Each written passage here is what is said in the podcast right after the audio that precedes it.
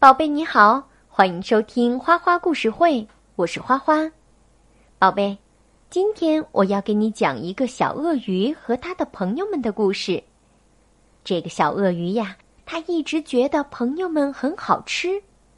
那他的朋友会有危险吗？听了故事你就知道啦。鳄鱼妞妞是个健康活泼的小女生，朋友们问她：“妞妞，你的嘴巴为什么那么大呀？”他总是回答说：“因为我爸爸妈妈的嘴巴也很大。”在森林音乐会上，公鸡先生全家一起大合唱，歌声真美妙。妞妞心里想。小鸡们一起张开嘴巴唱歌，样子真可爱，我好想吃掉它们呀！附近的海边，小牛是妞妞最好的朋友。夏天来的时候，他们经常一块儿在海边玩儿。妞妞心里想：“呵呵，小牛从头到尾我都很喜欢吃。”在小猪家，非常贪吃的小猪和妞妞一样好吃，他们都很喜欢吃甜点，还一起做蛋糕和饼干呢。妞妞心里想，和甜点比起来，我更喜欢圆滚滚的小猪，看着它，我都快流口水啦。在花园里。有时候，妞妞会和温和善良的山羊妹妹去花园里摘花。妞妞心里想：“嗯，山羊妹妹虽然有一股子羊骚味儿，但是嘿，我喜欢那种味道。”今天早上，妞妞很早起床，她带着妈妈为她做的三明治，和朋友们一起去郊游。可是。在出发前，妞妞一定要先吃饱，要不然半路肚子饿了的话，就糟糕了。他们呼吸着森林里的新鲜空气，沿着弯弯曲曲的小路走了好久好久。到了森林广场时，大家都饿扁了，于是开始吃午餐。这时候，大野狼突然出现了。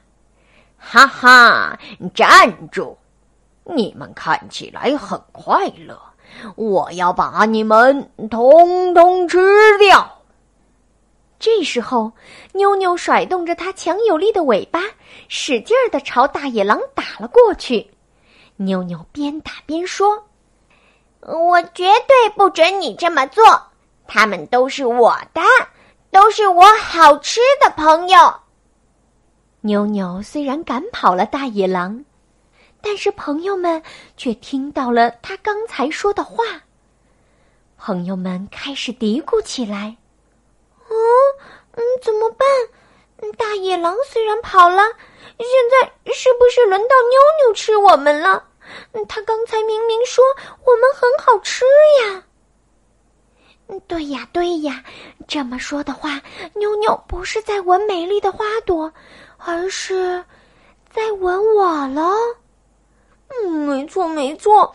以前，嗯，他好像曾经说过，我比蛋糕还好吃呢。妞妞追着大野狼跑远了，他没有听到大家的话，于是他站在远处，大声的喊他的朋友们：“我亲爱的朋友，你们快回来！”现在不能过去，要到我的身边来。但是他的朋友们很害怕，没有一个人敢靠近他。大家都有点怀疑妞妞。就在这时候，有一只大鸟用闪电一样的速度，一下子抓起了小鸡，朝天空飞去。它就是森林中的大坏蛋——大老鹰。看到了这一幕，妞妞用尽全身的力气跳了起来，她一口咬住了大老鹰的脚。“你不可以抓走可爱的小鸡！”就这样，大家以为被抓在老鹰爪子里的小鸡被妞妞吃掉了。可是，妞妞的表情好像很高兴。它慢慢的张开了大嘴巴。原来，小鸡正稳稳的站在它的舌头上呢。多亏了妞妞，小鸡和大家才平安无事。虽然妞妞觉得大家很好吃，可是妞妞却绝对绝对不会吃自己的朋友们的。小猪、小牛、山羊妹妹和公鸡一家，对怀疑妞妞的事儿。也觉得不好意思了。之后，他们又继续野餐，大家的肚子都饿扁了，于是把刚才吃了一半的食物全都吃光了。在回去的路上，大家说：“趁天黑前，我们快点走吧。不知道今天晚餐吃什么。”宝贝，故事讲完了。有朋友们的信任和理解，是件多么幸福的事儿啊！每个小朋友都有自己的好朋友，在这儿呢。花花想告诉你，对于朋友，一定要宽容接纳，拿出自己的真心去对待朋友。这样呢，你的友谊才会越来越牢固。好啦，听完了故事，我们来听一首古诗吧。《夏日登车盖亭》宋·蔡确。只凭石枕逐芳床，手卷抛书午梦长。